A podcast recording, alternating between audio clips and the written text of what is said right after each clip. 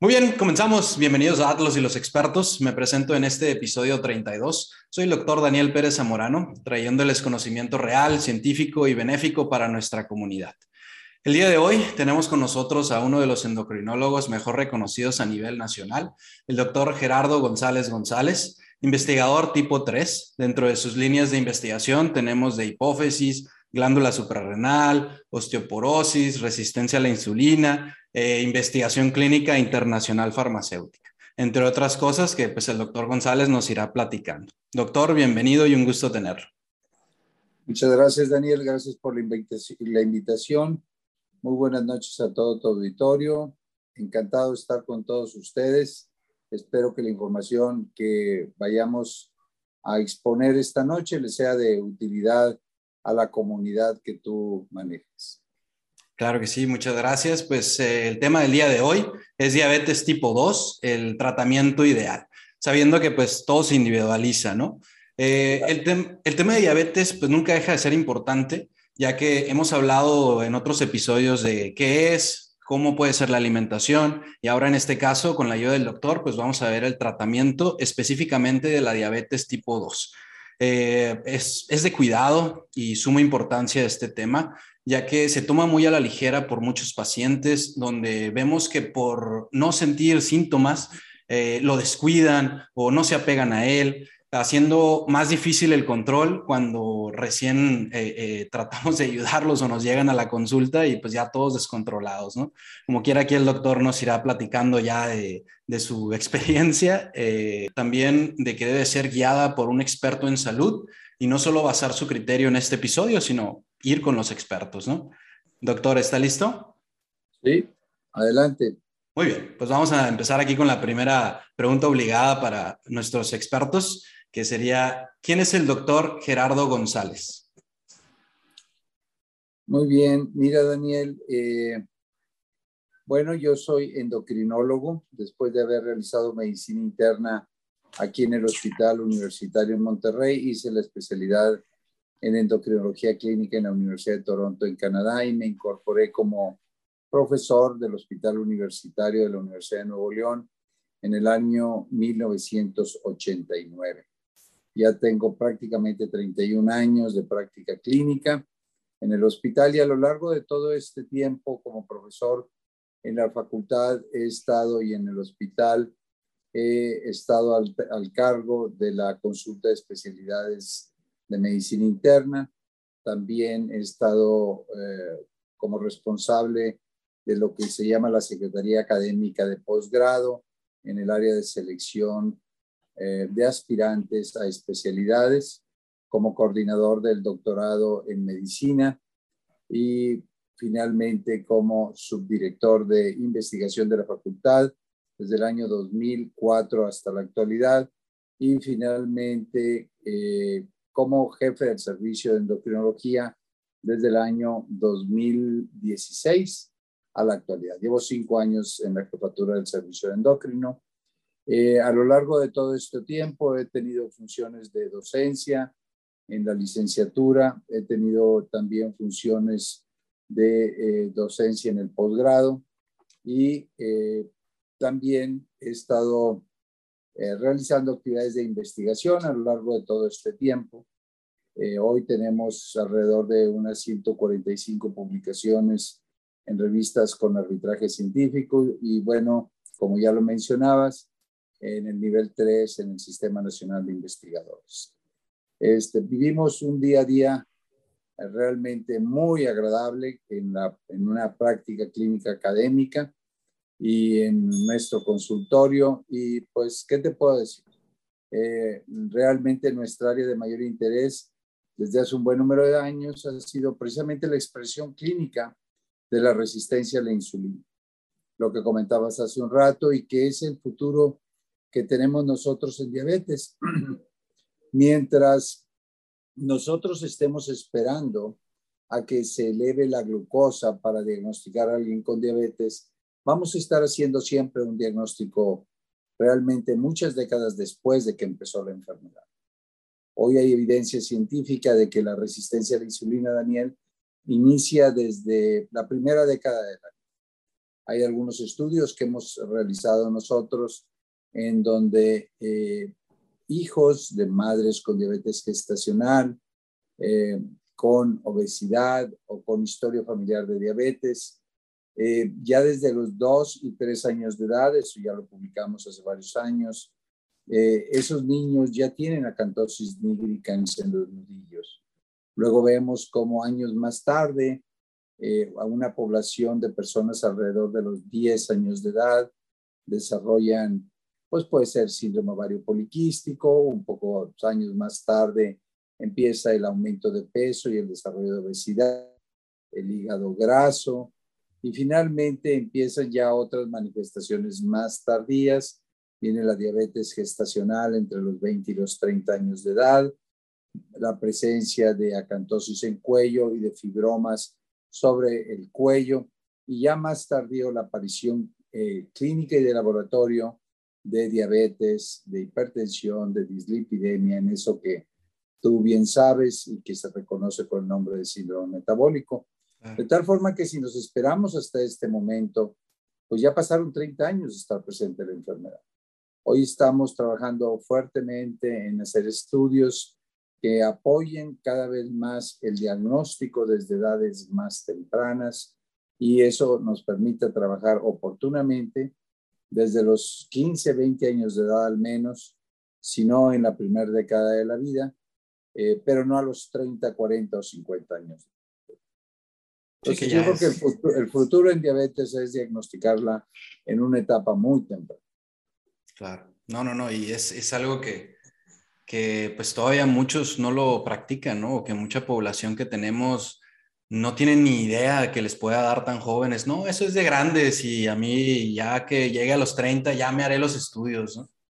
Tienes mucha razón y cada vez vemos de veras que es un punto que has tomado muy, muy importante porque la gente concibe la diabetes tipo 2 como una enfermedad de los 30 y 40 y hoy tenemos una epidemia de niños y adolescentes con obesidad, con resistencia a la insulina y con diabetes ya florida, con elevación de la glucosa en la sangre. Somos probablemente, si no el primero, en los primeros tres a cinco lugares en el mundo con diabetes en la primera década de la vida. No diabetes tipo 1, como lo ha señalado, diabetes 2 en el niño. Claro. Muy bien, pues aquí tenemos un poquito de lo que es el doctor Gerardo González. Entonces, vamos a pasar ahora a la siguiente pregunta, que sería la número dos. Dice, ¿qué opciones de tratamiento tenemos para el paciente de diabetes tipo 2? Doctor, adelante. Muy bien, las opciones eh, dependen mucho del escenario en que recibamos nosotros al, al paciente. Podemos nosotros recibir al paciente afortunadamente la mayoría de las veces, es estando totalmente asintomático, como ya lo comentabas hace un rato, y en donde al tomarle algún examen de laboratorio se, le, se encuentra que está elevada la glucosa. Tenemos pacientes que pueden eh, acudir con nosotros ya hasta que desarrollan alguna complicación por alguna parálisis de algún nervio eh, extraocular o por en un momento algún problema en los riñones o neuropatías, etc. Pero en general, tratando de ser concreto en darte la respuesta de qué opciones de tratamiento tiene, número uno, si identificamos nosotros sedentarismo y obesidad en ese paciente, tenemos que estar fuertemente en un programa de una actividad física medida, bien evaluada, que nos permita que el paciente pueda realizar con seguridad el ejercicio. El ejercicio malamente es, eh, colócate unos tenis o ponte unos tenis y salte a caminar. Sabemos que para muchos pacientes hacer eso es o puede ser totalmente peligroso. Claro que es muy sencillo hacerlo, pero como cualquier medicamento, el ejercicio tiene que ser dosificado, evaluado y definido si la persona es un candidato a poderla realizar. Entonces, definitivamente que si hay sedentarismo, hay que ver cuáles son las opciones de ejercicio que ese paciente debe tener y dosificarlo, irlo incrementando en la medida que el paciente lo pueda ir realizando, hasta tener una práctica o una actividad física mínima de 150 minutos por semana, que es lo que recomienda la Asociación Americana de Diabetes y la Federación Internacional de Diabetes. Aparte del ejercicio, definitivamente que en caso de identificar sobrepeso u obesidad, reducir el paciente un 5 a 10% del peso corporal, no necesariamente llegar a su peso ideal. Desde luego que si el paciente puede tener una reducción mayor de peso porque así se requiriera, pues es conveniente, pero sabemos nosotros que una reducción de un 5 a un 10% de peso corporal trae un beneficio metabólico muy importante en el manejo del paciente. ¿Qué dieta debe, debe de hacerse? Bueno, ya está claramente estipulado y las nutriólogas nos apoyan en esto. Y bueno, desde luego que ya una vez que tenemos la actividad física, tenemos la alimentación y el, la reducción de peso en el paciente, hay que trabajar desde luego también por otras circunstancias que a veces están añadidas como comorbilidades en el paciente. Si el paciente fuma, hay que trabajar sobre ese tabaquismo o sobre el abuso de alcohol, sobre en un momento dado el abuso de algunos otros medicamentos, estar seguro que no sean medicamentos que deterioran el control de la glucosa en nuestro cuerpo. Y desde luego que si hay hipertensión, diabetes o algún, digo, hipertensión o problemas de colesterol, pues hay que tratarlos o manejarlos eh, también en un, en un global total. Hay que recordar que 80% de las personas con diabetes finalmente pueden llegar a padecer un evento cardiovascular que pueda llegarse a ser fatal. De tal forma que es muy importante trabajar sobre todos los factores de riesgo cardiovascular.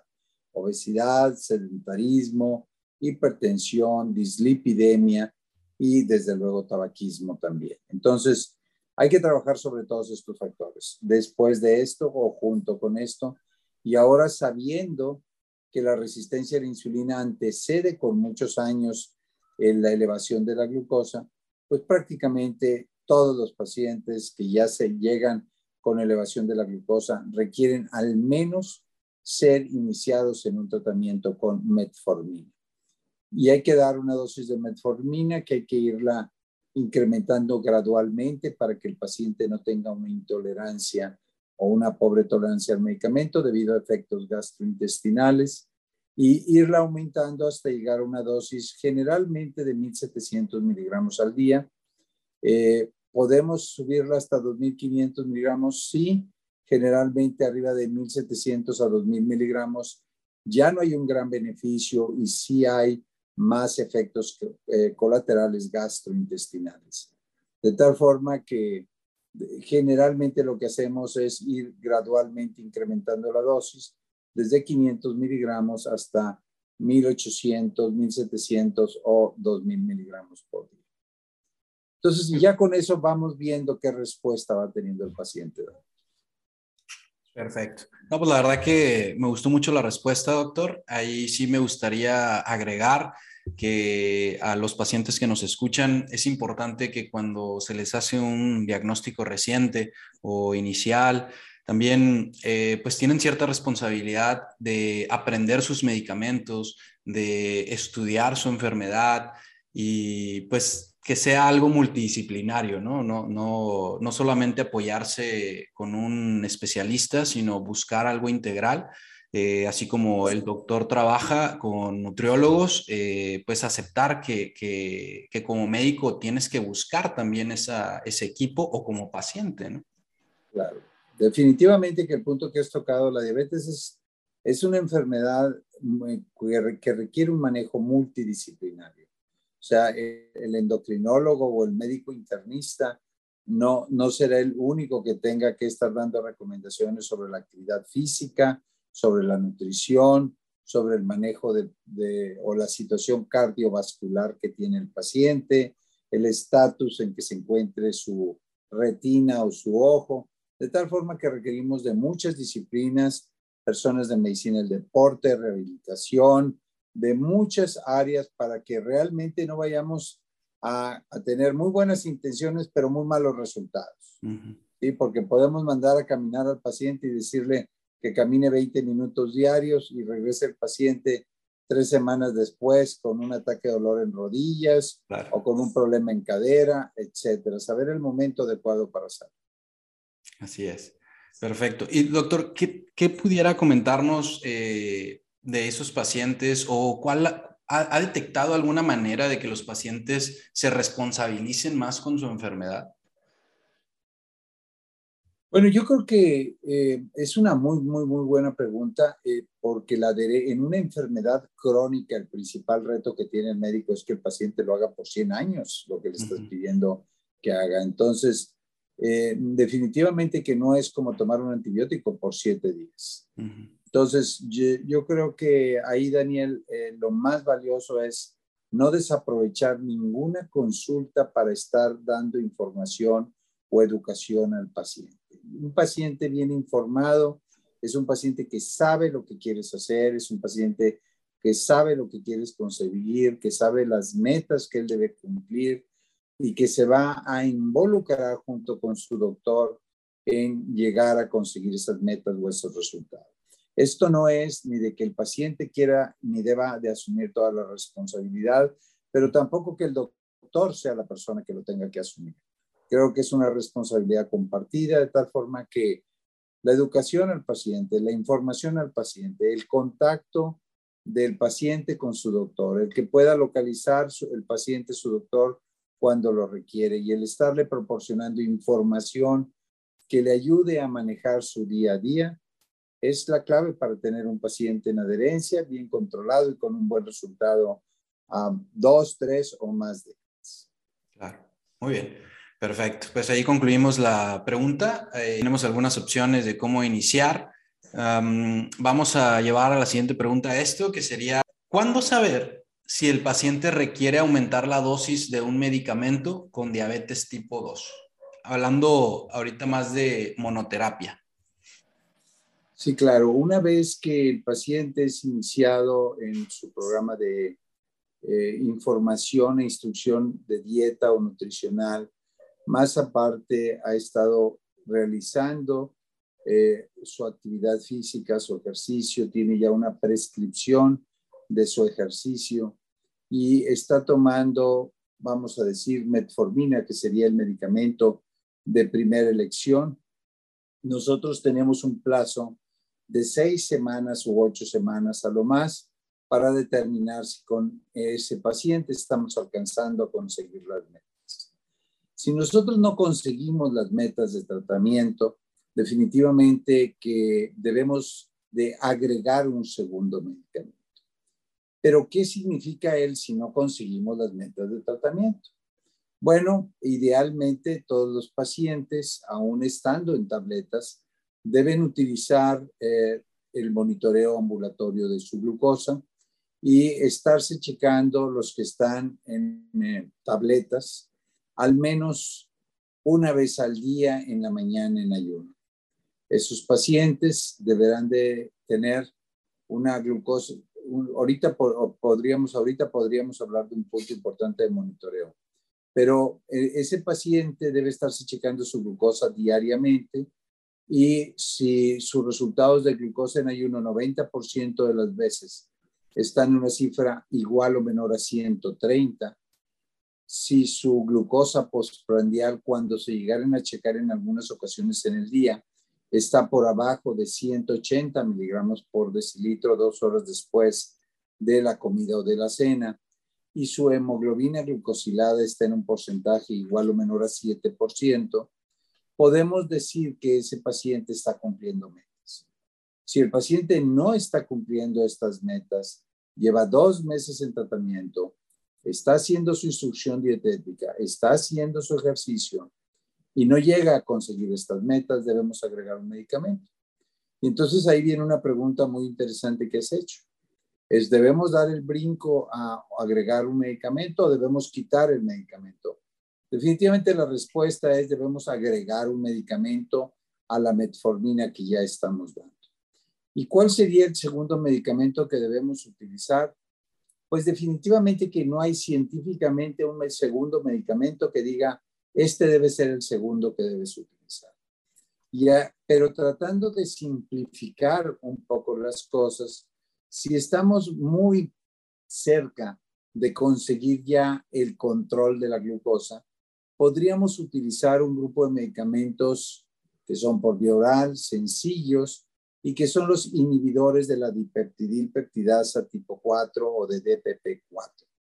Son medicamentos no con una gran potencia antidiabética, pero que son cómodos, sencillos, bien tolerados por los pacientes, no son costosos y podríamos utilizarlos. Si todavía estamos muy lejos de metas de control, podremos utilizar a veces lo que serían los medicamentos glucosúricos o inhibidores de los glucotransportadores 2, que ya son un grupo de medicamentos más potentes, bien tolerados, que nos pueden ayudar mucho en simplificar el control de la glucosa del paciente y darle, darle una estabilización a su glucosa durante el día, durante los momentos postprandiales.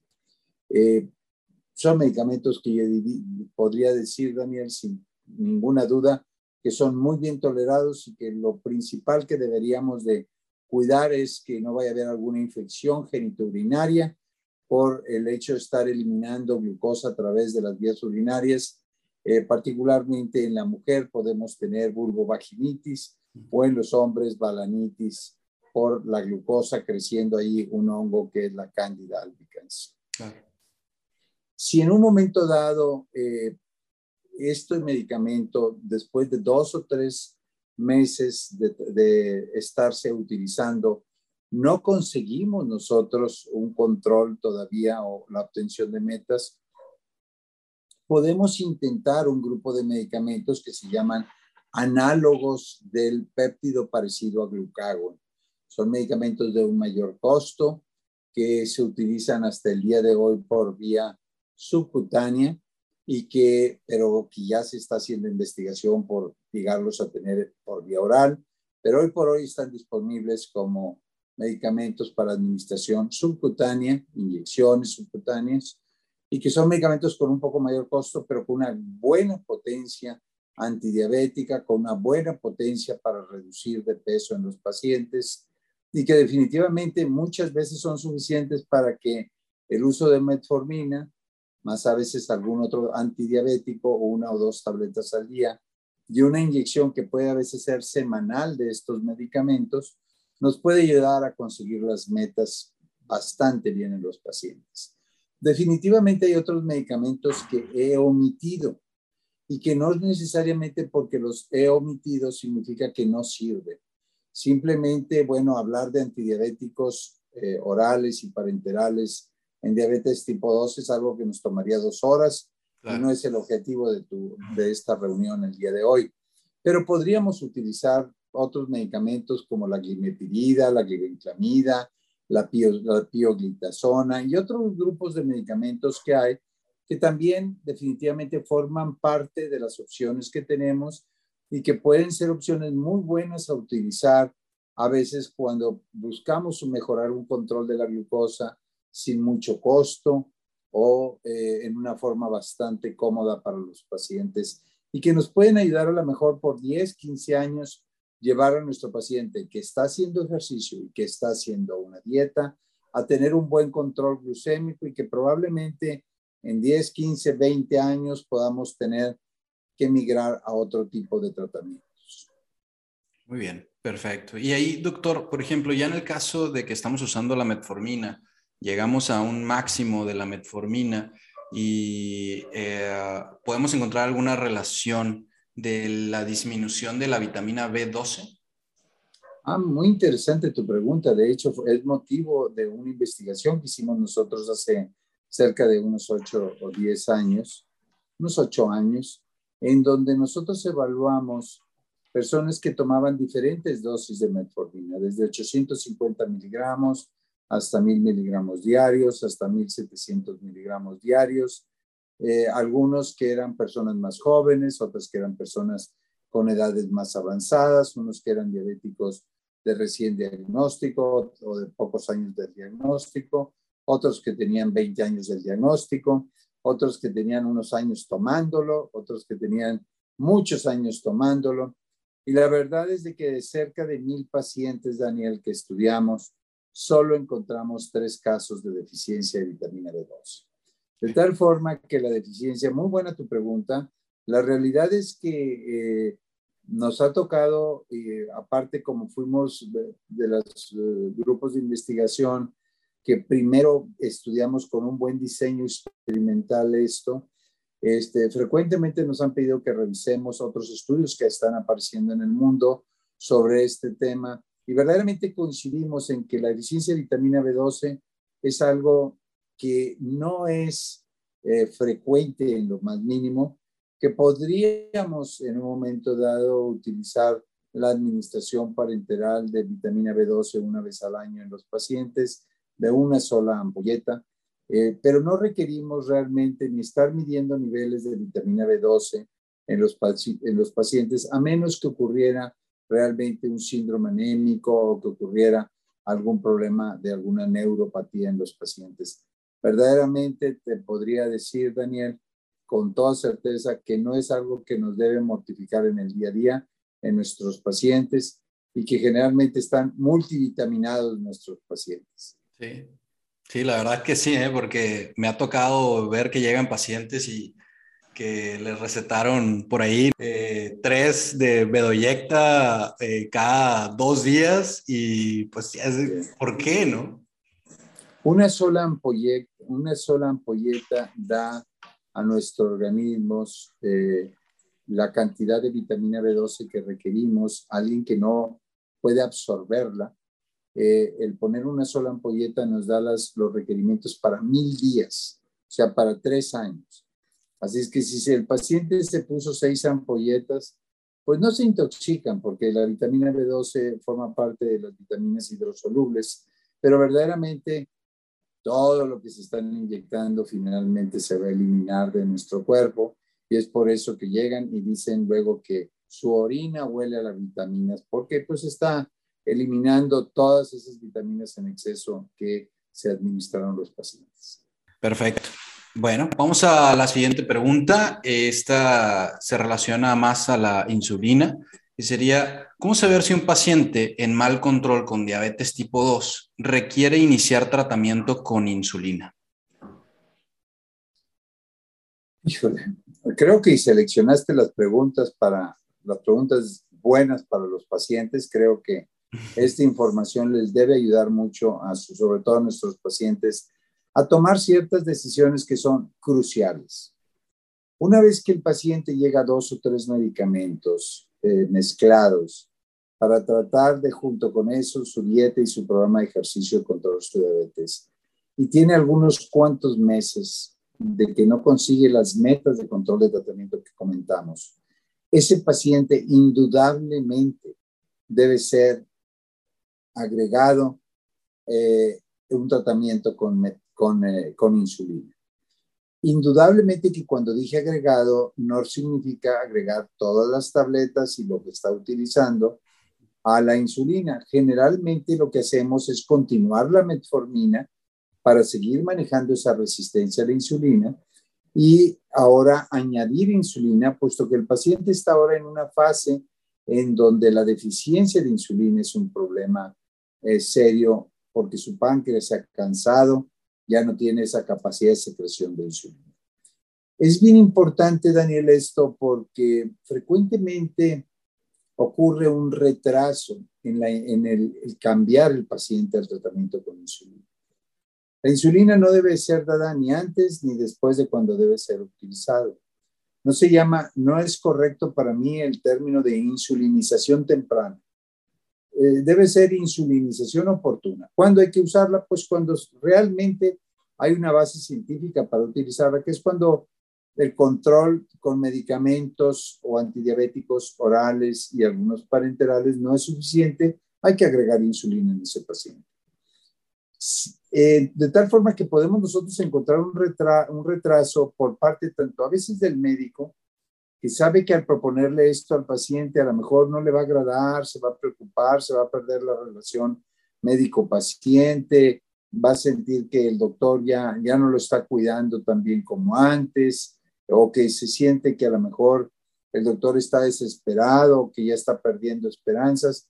Y por otro lado, un paciente que además de saber o entender como que entonces quiere decir que ya se me vienen todas las complicaciones encima, me voy a quedar ciego, esto me va a hacer daño. etcétera, no, no tendríamos 100 años dando insulina si esto produjera ceguera.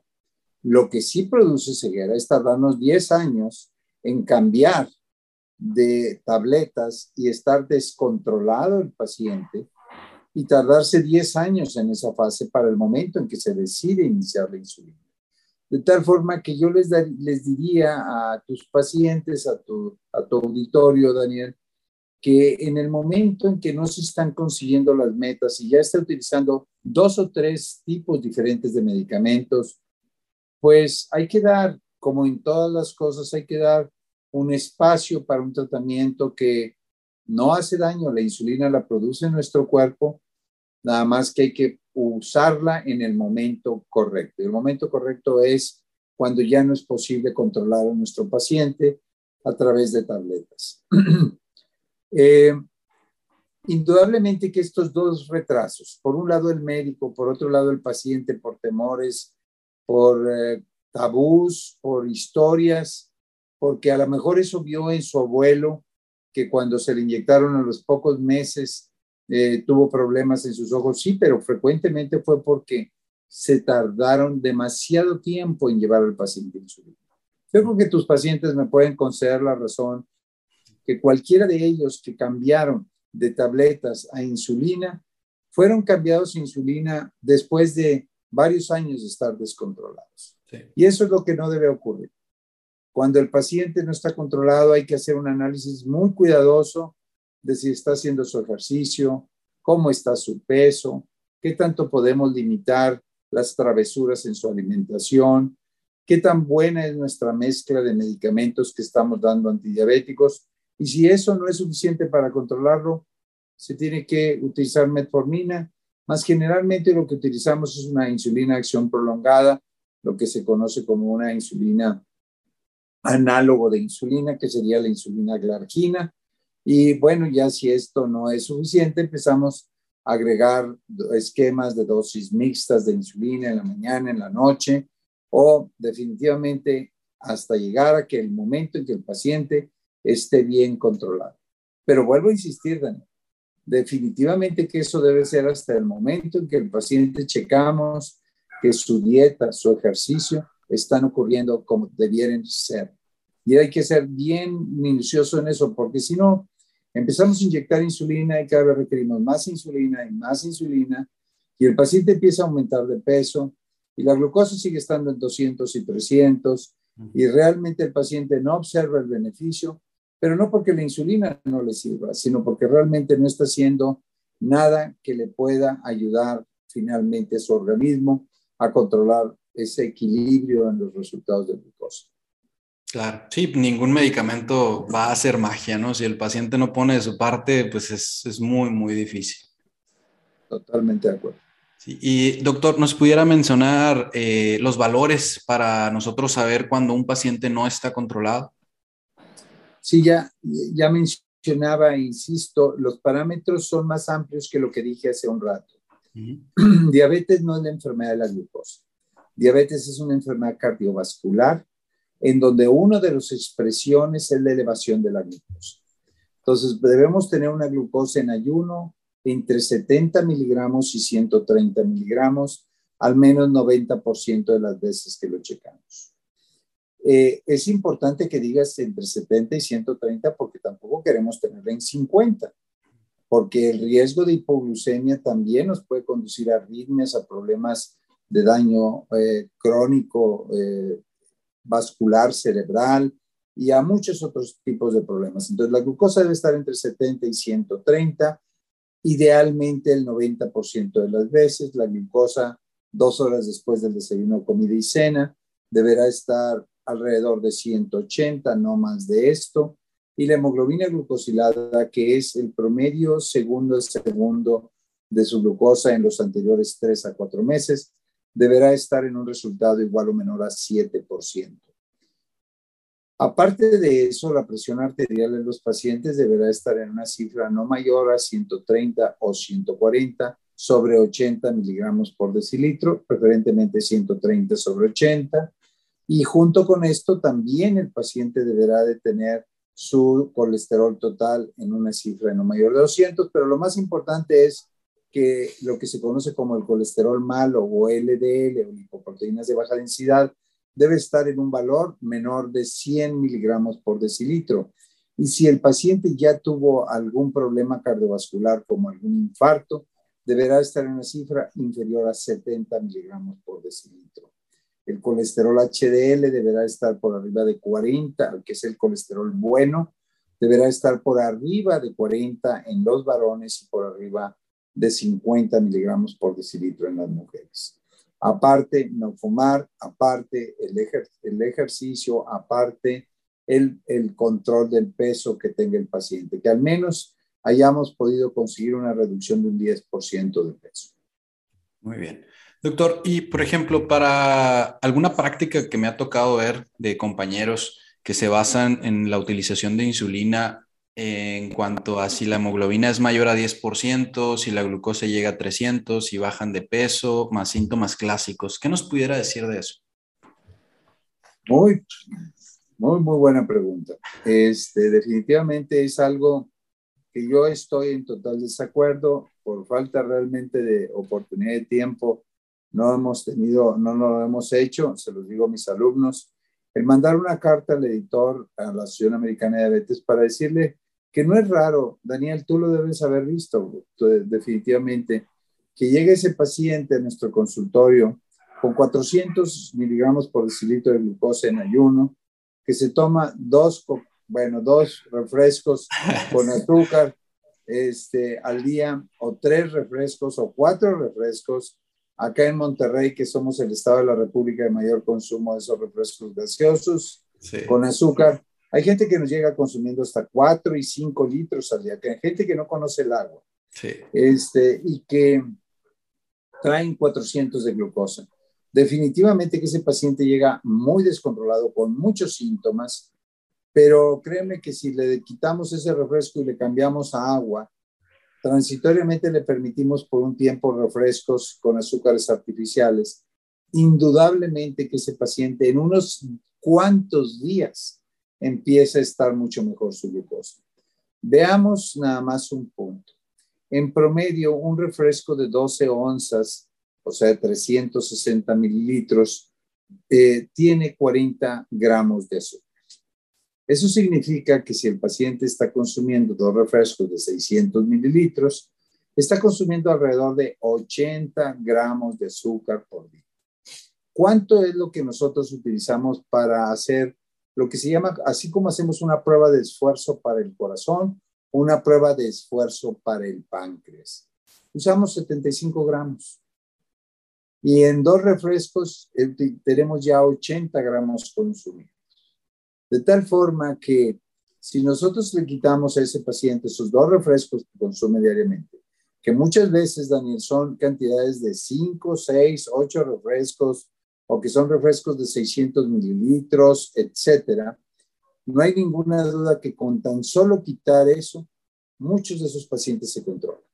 Yo estoy en total desacuerdo con que esa sea una indicación estaría de acuerdo si el paciente que nos llega, que es en menos de un 10% de las veces, es un sujeto joven, delgado, que no necesariamente tiene una diabetes tipo 1, pero es, sino que tiene una diabetes que se llama tipo LADA u otros tipos de diabetes, que son diabetes en donde hay fenómenos autoinmunes o donde la reserva pancreática ya no es muy buena, pero son la minoría de las veces.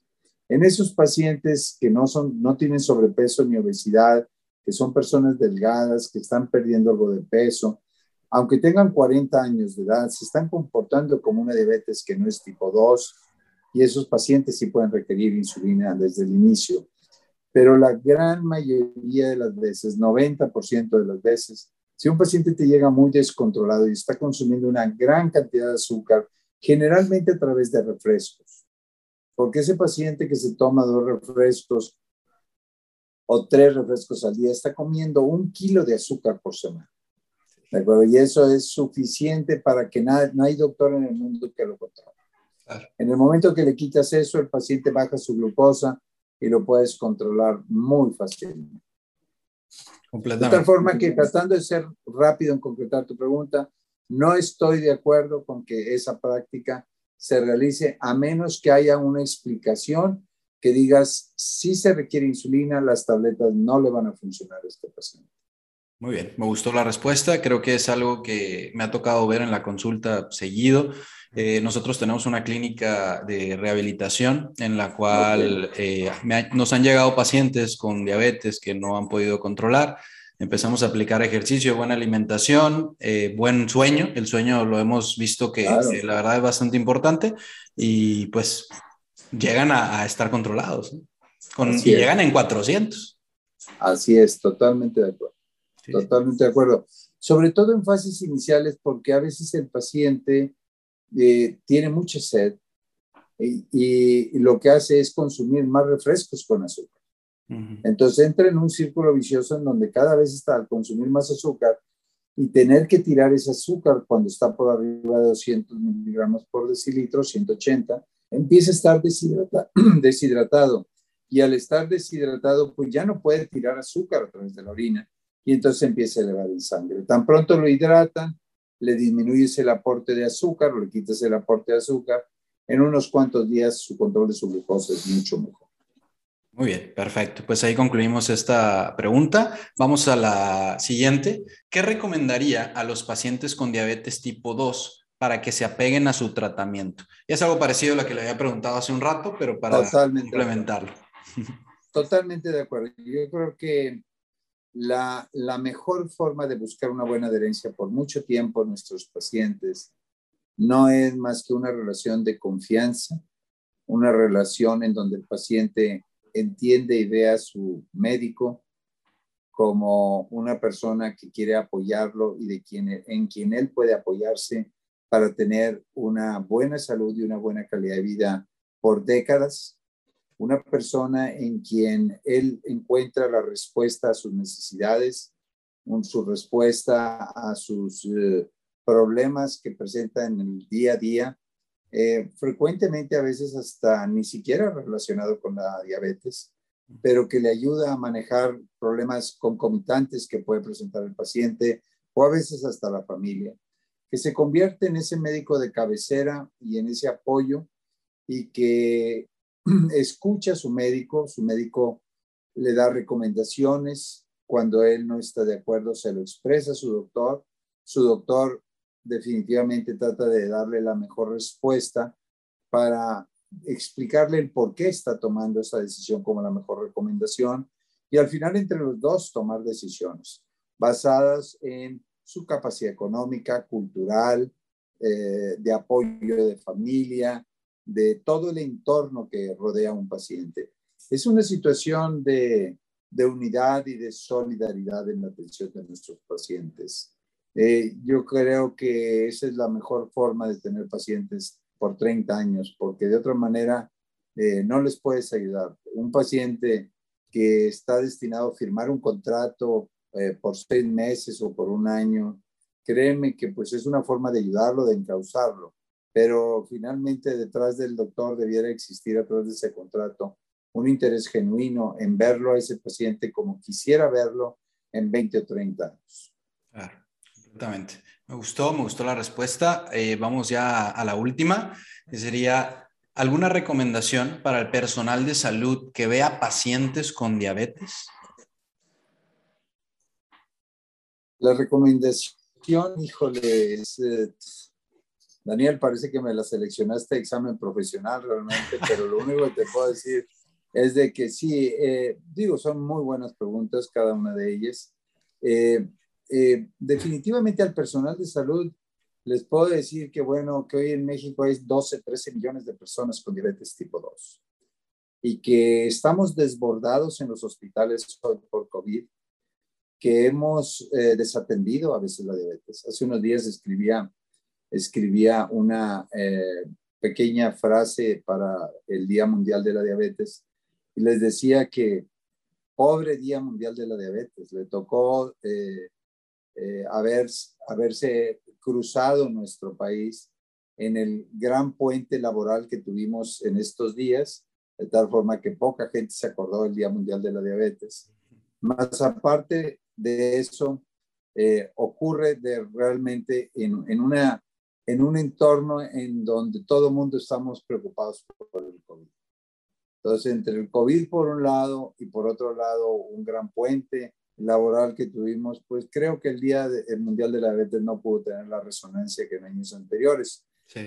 Hoy sabemos que los hospitales, aunque gracias a Dios tenemos la circunstancia de estar eh, menos saturados por los casos de COVID, con los que han pasado diferentes estados de la República, pero sabemos que seguimos francamente preocupados por esquemas de vacunación, por la siguiente ola de casos que tenemos muchas otras problemáticas. Y la verdad es, eh, Daniel, que problemas cardiovasculares debidos o secundarios a la diabetes están siendo desatendidos. Los pacientes, su retina, su retinopatía diabética, su problema de colesterol, su problema cardiovascular, está siendo razonablemente pasado a un segundo plano o a un tercer plano. Entonces, al personal de salud, ¿qué les sugiero? Pues que redoblemos nuestro esfuerzo, no nos quede otra cosa, porque la verdad es que la gran mayoría de los pacientes con diabetes tipo 2 se atienden a nivel institucional.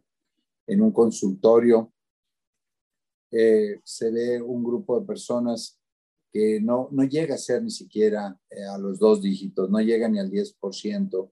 En todo nuestro país, en menos del 10% de las personas con diabetes se atienden en una práctica clínica privada. Entonces, es, eh, es muy importante que todo el personal de salud comprendamos a nuestros pacientes en este momento. Están con temores sobre todo lo que se ha sabido y dicho sobre COVID y diabetes con, temores sobre poder conseguir sus medicamentos, con temores de perder su trabajo, con temores relacionados a la familia, con problemas de salud. Entonces, ¿qué le puedo decir al personal de salud?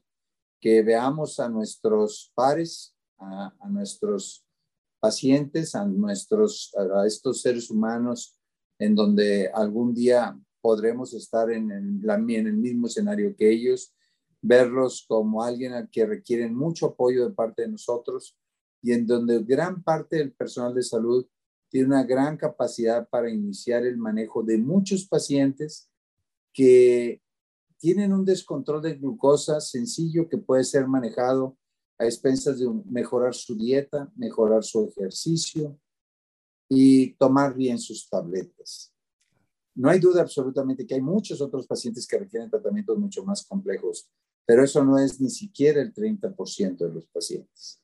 Entonces, podemos ayudarle fácilmente y económicamente a muchos de nuestros pacientes simplemente eh, invitándolos en esta fase a hacer un poco mejor las cosas en cuestión de dieta y de ejercicio, eh, como bien lo comentabas tú también, en base a situaciones de sus patrones de sueño, que a veces están relacionados a la misma obesidad, y desde luego que con todo este entorno, más algunas tabletas, podemos conseguir un buen control de ellos, comprendiéndolos, apoyándolos, refiriéndoles, buscándoles una solución, porque si no, hoy por hoy, lamentablemente, no encuentran el lugar donde atenderse.